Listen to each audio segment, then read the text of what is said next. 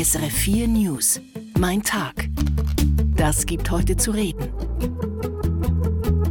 Vor und während Bundesratswahlen wird gelogen wie verrückt. Was ist an diesem Spruch dran? Und wie wird jetzt vor den Wahlen nächste Woche um Unterstützung geweibelt? Das ist unser erstes Thema. Und dann geht es um Google und Games in unserem Digitalschwerpunkt. Google lanciert eine neue künstliche Intelligenz, die ChatGPT den Markt streitig machen soll. Und das Videospiel GTA 6 bricht Rekorde, bevor es überhaupt erschienen ist. Was steckt hinter dem Hype? Schön sind Sie dabei in dieser Ausgabe von Mein Tag am Donnerstag. Ich bin Nikolaus Malzacher. Deals, Geheimpläne und Absprachen. Die Bundesratswahl prägt derzeit den gesamten Schweizer Politbetrieb.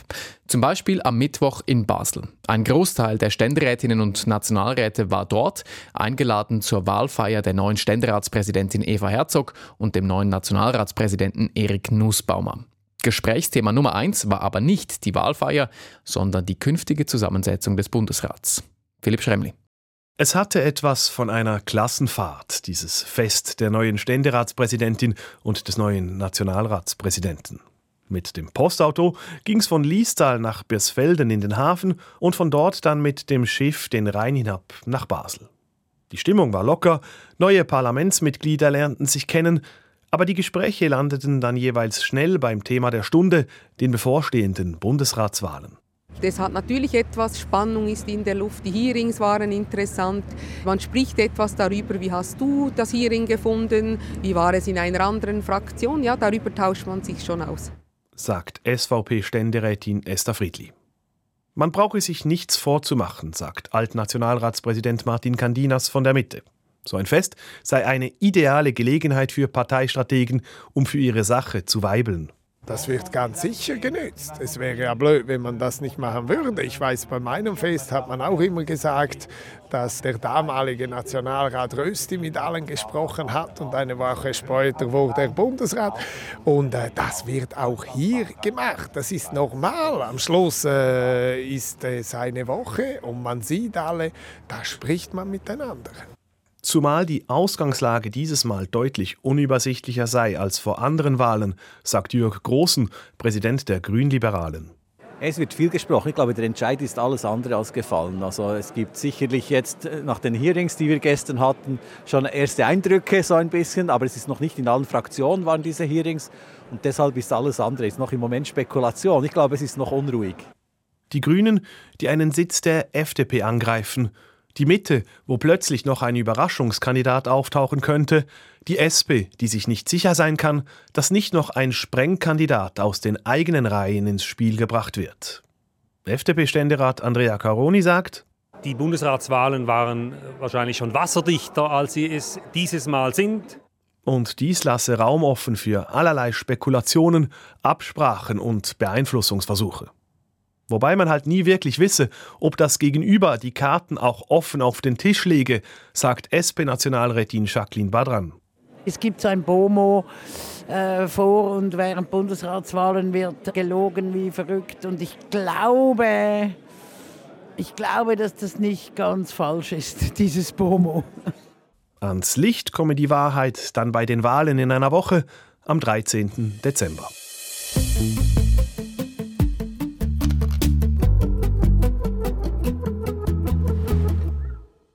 Google hat eine neue künstliche Intelligenz vorgestellt. Das Modell heißt Gemini.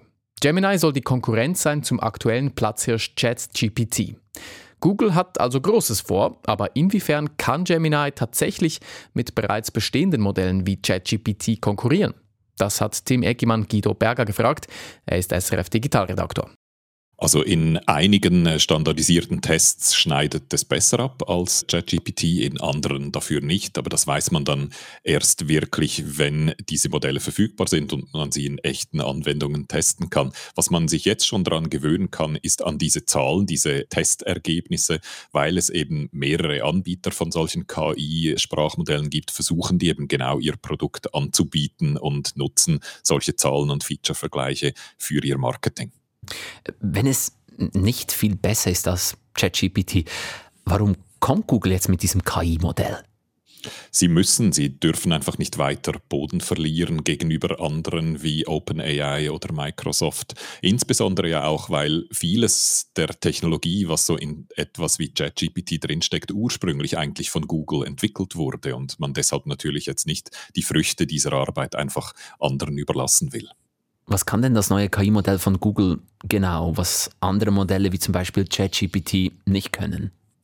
Gemini ist multimodal, das ist so eine technische Eigenschaft, die es hat und das bedeutet, dass es eben nicht nur Text verstehen und produzieren kann, sondern auch Audio und Bilder und Video und die eben alle direkt verarbeiten und produzieren kann und nicht über Umwege, wie das bei ChatGPT im Moment noch ist. Was mir ebenso wichtig scheint, ist so eine wirtschaftliche Unterscheidung. Gemini kommt nämlich in drei Größen daher. Es gibt Gemini Ultra, das bietet so die maximale Komplexität und braucht dann aber auch maximal Rechenleistung, also ist teuer im Betrieb. Dann gibt es Pro, das ist etwas günstiger und ist dann so für den normalen Hausgebrauch geeignet. Und Nano, das so klein sein soll und so wenig Rechenleistung brauchen soll, dass man es eben auch lokal, zum Beispiel auf einem Smartphone, laufen lassen kann. Und das bedeutet einfach, dass viel mehr Anwendungen möglich sind, dass man da so die Produkte und die Preise schön ausdifferenzieren kann. Da ist also einiges möglich mit künstlicher Intelligenz. Und wenn man von künstlicher Intelligenz in den letzten Monaten spricht, dann ist meistens auch von ChatGPT die Rede. Jetzt kommt Google mit Gemini. Wie wird sich der Markt von KI-Modellen in den nächsten Jahren entwickeln? Also es gibt jetzt schon viele Anbieter und ChatGPT ist einfach so stark im Gespräch, weil es direkt ein Produkt ist, das sich an Endkunden und Endkundinnen richtet. Ich denke, wichtiger sind aber eigentlich so das, was die Anbieter im Hintergrund machen, die halt ganze Rechenzentren bauen, wo dann KI angeboten werden kann. Google arbeitet daran, Microsoft, Amazon und noch einige mehr. Und dazu gibt es dann noch so frei verfügbare KI-Sprachmodelle, die man eigentlich herunterladen Daten und dann selber trainieren kann mit eigenen Daten, die man auch in ihren Fähigkeiten weiterentwickeln kann. Und das alles bedeutet für mich, dass es eine starke Fragmentierung geben wird in den nächsten Jahren, was bedeutet, dass es dann eben sehr viele Anbieter gibt, die Produkte anbieten mit ganz, ganz unterschiedlichen Anwendungsmöglichkeiten sagt unser Digitalredaktor Guido Berger. Und wir hören Guido Berger gleich nochmals zu einem neuen digitalen Produkt. Es geht um eines, das Rekorde bricht, bevor es überhaupt erschienen ist. Es geht um GTA, eines der beliebtesten Videogames der Welt. Nach zehn Jahren Entwicklungszeit kommt nun bald der neueste sechste Teil auf den Markt und der Trailer zum Spiel hat auf YouTube einen Rekord aufgestellt. Er ist das meistgeklickte Nicht-Musikvideo innerhalb von 24 Stunden. Doch so ganz freiwillig hat der Game-Entwickler den Trailer zu GTA 6 nicht veröffentlicht, sagt Guido Berger im Gespräch mit Silvia Staub.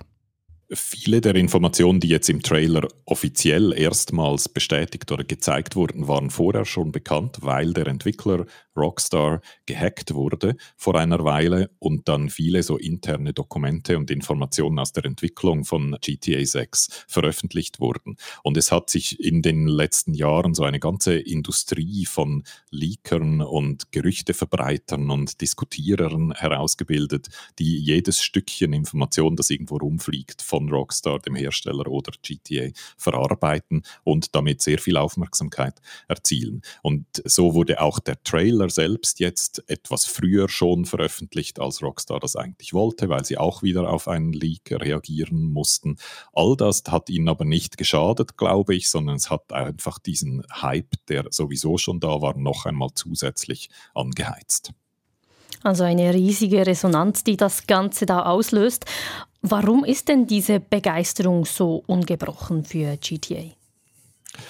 Grand Theft Auto ist ein sehr spezielles Spiel. Es ist ein sogenanntes Open-World-Spiel. Das ist heute eigentlich etwas sehr Gängiges, aber GTA war so eines der frühen Vertreter dieses Genres. Und was damit gemeint ist, ist, dass einfach eine riesige Spielwiese zur Verfügung steht, auf der man sehr viel erkunden und sehr viel tun kann. Und ich glaube, was GTA gut und eben auch besser als andere macht, ist diese Welt so zu bauen, dass sie interessant ist und bleibt. Also dass es sehr viel zu entdecken gibt, dass die Dinge, die es zu entdecken gibt, auch spannend sind. Und ich würde sagen, dass auch die Tätigkeiten, die man so betreiben kann, nicht immer dieselben sind. Also andere Spiele, die es mehr so fokussieren auf eine bestimmte Mechanik, zum Beispiel Fortnite, 100 Leute fangen an, am Schluss steht noch einer, das ist halt immer das Gleiche. Und GTA bietet sehr viele ähm, verschiedene Tätigkeiten an, Dinge, die man alleine tun kann, Dinge, die man mit anderen zusammen oder gegen andere tun kann. Mal geht es um Schießen, mal geht es um Rennen fahren, mal geht es um Erkunden oder zusammen Geschichten erleben. Also es, es ist sehr viel möglich und das bedeutet eben, dass die Leute auch weniger schnell müde werden, dass ihnen das weniger schnell verleidet. Und es werden immer wieder neue Inhalte nachgeliefert. Also das Spiel ist jetzt ein ganz anderes, als es vor zehn Jahren war. GTA 5, das wurde laufend erweitert und ergänzt. Und auch so bleibt es immer noch frisch. Das also die inhaltlichen Unterschiede zu anderen Games. Aber GTA hat ja auch schon ein bisschen den Status von einem Mythos. Man reißt sich um die Informationen dazu. Was macht denn der Entwickler von diesem Game Rockstar? Was macht er anders? Ich glaube, einer der ganz großen Unterschiede ist eben dieser sehr langsame Release-Zyklus. Oder die anderen Blockbuster wie Call of Duty oder FIFA, die kommen jedes Jahr, kommt ein neues raus. Und Grand Theft Auto ist jetzt bereits zehn Jahre her, dass das letzte auf den Markt kam. Also Rockstar hat irgendwie eine Mechanik gefunden, wie sie ein einziges Spiel sehr, sehr lange am Leben halten können. Und dementsprechend dann auch sehr viel Zeit haben, um den Nachfolger zu entwickeln. Und wenn man so schaut, wie GTA 5 in den letzten Jahren lief, das war immer noch in den Verkaufshitparaden weit oben über all diese Jahre. Kein anderes Game hat das je geschafft, so lange so aktuell zu bleiben. Und deshalb hatten sie irgendwie auch keinen wirtschaftlichen Druck, schnell einen Nachfolger zu bringen, weil das alte Game ja immer noch lief. Eine aufwendige und langwierige Produktion. Das wird auch sehr viel kosten. Von welchen wirtschaftlichen Dimensionen sprechen wir da? Da kann man so von Hunderten von Millionen ausgehen, die das kostet, ein Spiel dieser Größenordnung und dann kommt in der Regel noch etwa gleich viel obendrauf fürs Marketing, wenn das Spiel dann bereit ist und verkauft werden soll. Also eine halbe Milliarde bis eine Milliarde ist wahrscheinlich keine völlig unrealistische Schätzung, was so ein Spiel wie GTA 6 kosten könnte. Umgekehrt muss man da aber auch sagen, das wird ebenfalls wahrscheinlich Verkäufe in der Gegend über 100 Millionen erreichen und deshalb auch in der Milliardengegend Umsatz machen. Und was speziell ist an diesen Games, und da ist GTA 5, also der Vorläufer, auch ein Pionier in diesem Bereich, man nennt diese Art von Spiel Game as a Service. Das bedeutet eigentlich, dass man mit den Games nicht nur dann Geld verdient, wenn sie verkauft werden am Anfang, wenn sie frisch erscheinen und dann nicht mehr so enorm später, sondern dass so ein Game immer wieder Möglichkeiten bietet, Geld zu verdienen, also dass man neue Erweiterungen kaufen kann oder dass man irgendwelche kosmetischen Gegenstände im Spiel kaufen kann, wie tolle Autos oder coole Kleider und dass das eben auch über diese fünf oder zehn Jahre, die das Spiel dann lebt, immer wieder Umsatz generiert. Und das bedeutet, dass dann zum Teil Umsätze von eine Milliarde pro Jahr oder so zusammenkommen und nicht nur sozusagen am Release-Tag selber die größten Umsätze gemacht werden sagt Guido Berger aus der SRF Digitalredaktion. Und nach diesem Digitalschwerpunkt wenden wir uns jetzt einem Tier zu, das bei Kriminellen besonders hoch im Kurs ist. Das Schuppentier, auch Pangolin genannt, gilt als meistgeschmuggeltes Säugetier der Welt. Das Tier ist heimisch in Asien und Afrika und sieht so in etwa aus wie ein Ameisenbär, allerdings komplett mit Schuppen besetzt. Und genau wegen dieser Schuppen ist der Pangolin derart gefragt. Den Schuppen werden nämlich Heilkräfte nachgesagt und sie werden in der chinesischen Medizin benutzt. Weil in Asien deswegen bereits so viele Schuppentiere gejagt worden sind, hat sich der Schmuggel nach Afrika verlagert. Der Beitrag von Afrika-Korrespondentin Anna Lemmenmeier. Vier Arten von Pangolinen leben in Afrika. Sie alle gelten als bedroht und sind darum geschützt.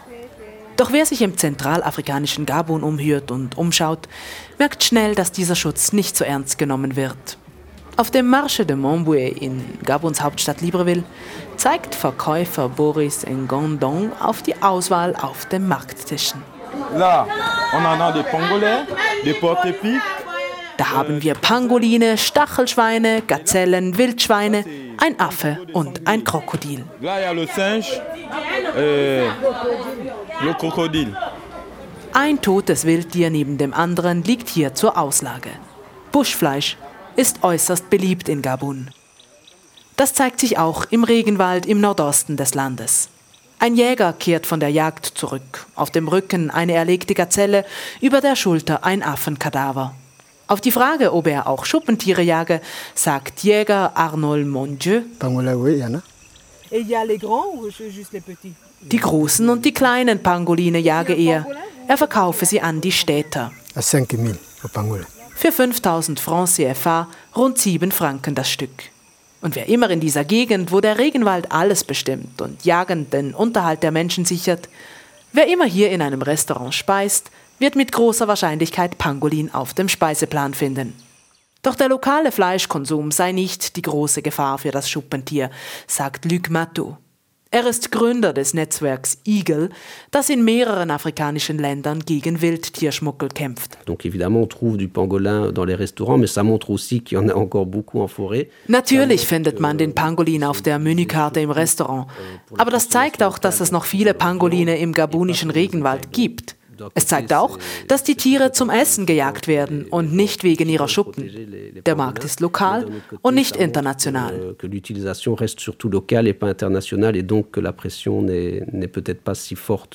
Gefährlich wird es für den Bestand der Schuppentiere erst, wenn sie wegen ihrer Schuppen gejagt werden.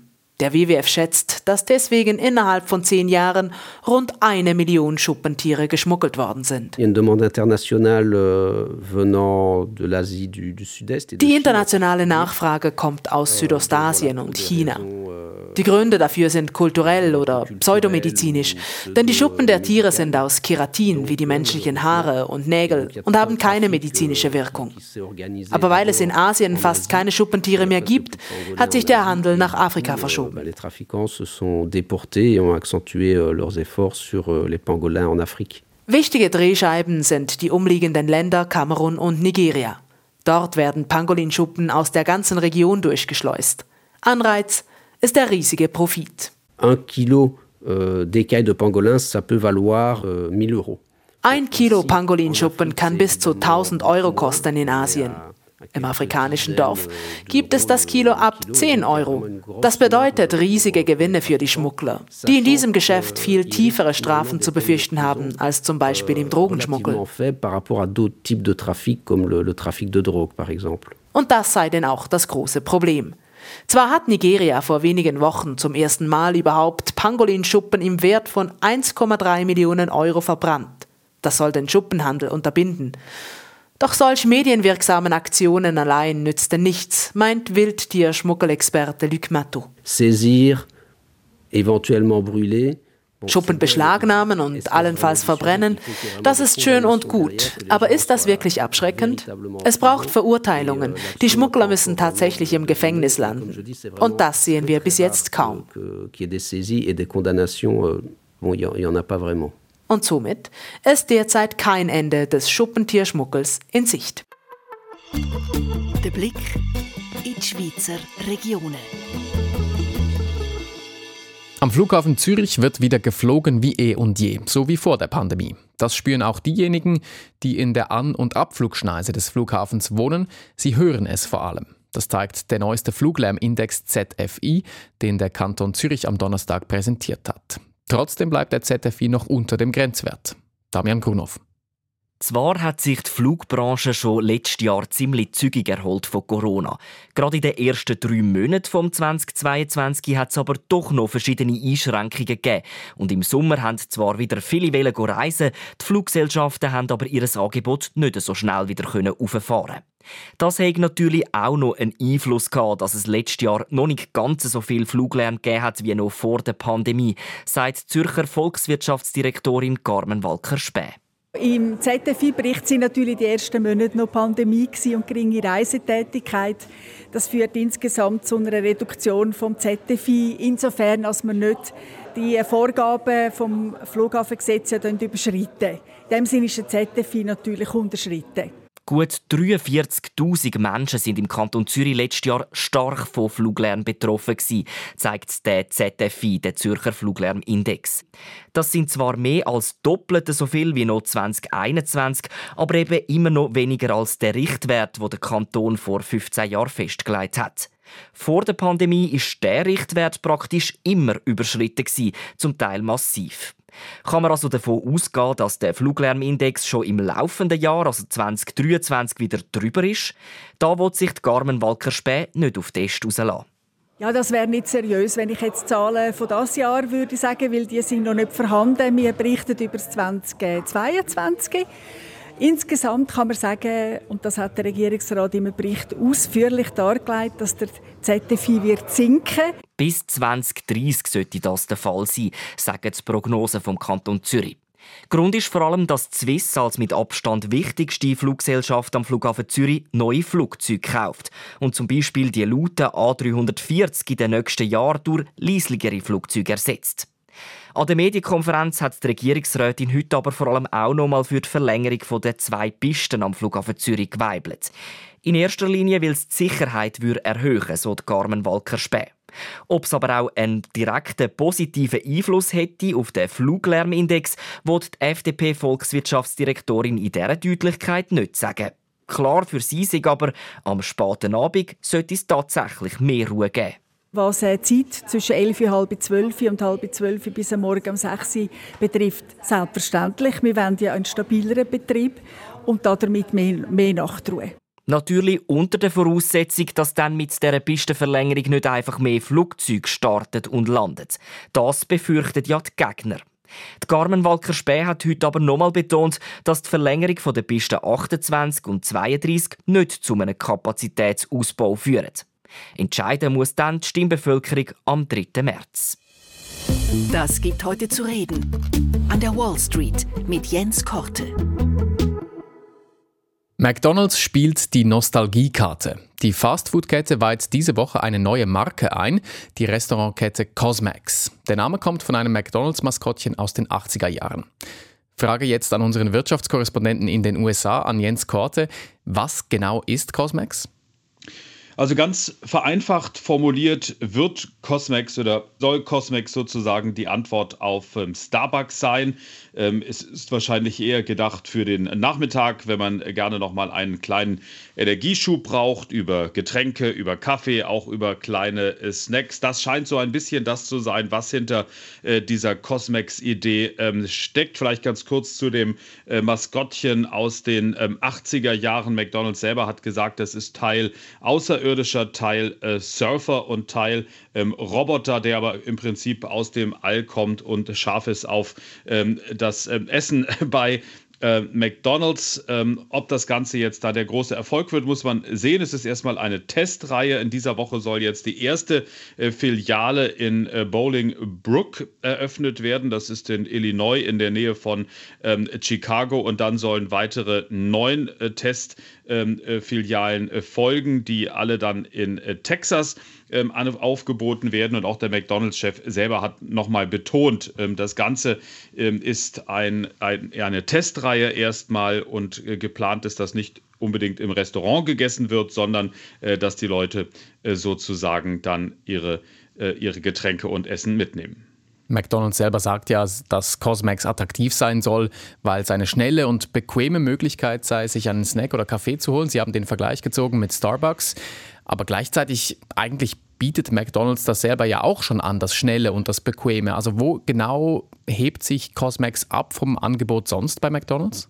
Ja, in gewisser Weise bietet McDonald's das äh, schon an und McDonald's hat ja auch die ähm, McCafés, also das ist ja eigentlich auch schon etwas, was in die Richtung ähm, Starbucks äh, geht. Also ich denke, man muss jetzt wirklich abwarten und auch der McDonald's-Chef selber hat gesagt, es ist erstmal ein Test, man sollte jetzt erstmal noch keine zu hohe Erwartungen haben, aber wenn das funktioniert, dann äh, sei durchaus vorstellbar, dass das ähm, eben äh, doch auch äh, global ähm, zum Einsatz kommt. Also was eben ein Unterschied ähm, sein könnte, ist, dass noch mehr auf Technologie gesetzt wird. Es soll ähm, quasi äh, McDrive-Möglichkeiten ähm, geben. Das ist ja in den USA sehr populär, dass man gar nicht erst den Wagen äh, verlässt, sondern äh, bestellt und dann äh, sozusagen Essen und äh, Trinken dann in den Wagen gereicht bekommt. Äh, geplant ist da, dass auf vier Spuren sozusagen die Autos diese neuen Filialen ansteuern sollen. Also vereinfacht formuliert, McDonald's erfindet das Rad nicht neu, aber es ist eben schlicht und einfach mal eine neue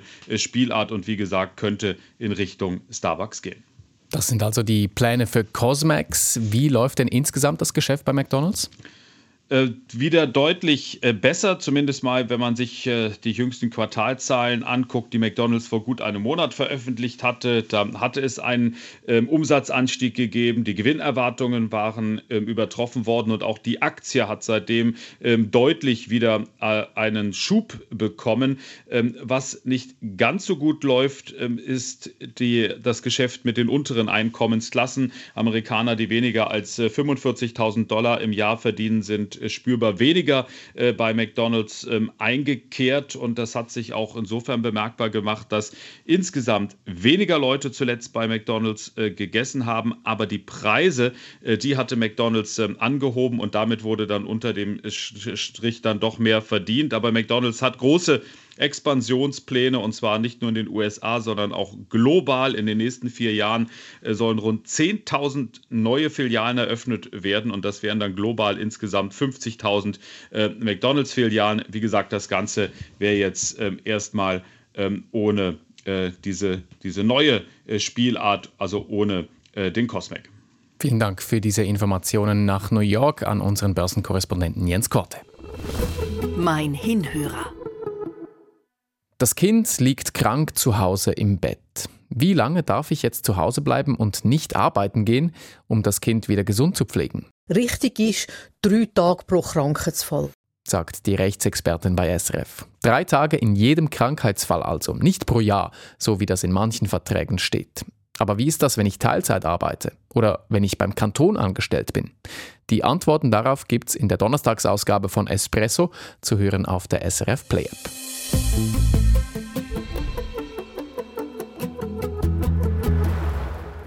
Das war's von der Sendung Mein Tag am 7. Dezember. Aufgezeichnet haben wir sie um kurz nach 16 Uhr. Am Mikrofon verabschiedet sich Nikolaus Malzacher. Ich bedanke mich fürs Interesse. Besser informiert mit der SRF News App. Unabhängige und verlässliche Nachrichten rund um die Uhr. Alain Berset gibt. Es ist nicht nur das Ende der Credit Suisse, sondern es ist auch das Ende einer Epoche. Die Schweiz reist nach Australien und Neuseeland. Politik, Wirtschaft, Sport, Gesellschaft und mehr. Wir informieren Sie kompakt und übersichtlich. Ein Rechtsrutsch hat sich abgezeichnet, ein Rechtsrutsch ist eingetroffen. Die Israelis sind völlig geschockt, ja, sowas hat es noch nie gegeben. Für uns Menschen ist das ein Weckruf. Die wichtigsten News jederzeit im Überblick. Besser informiert mit der SRF News App.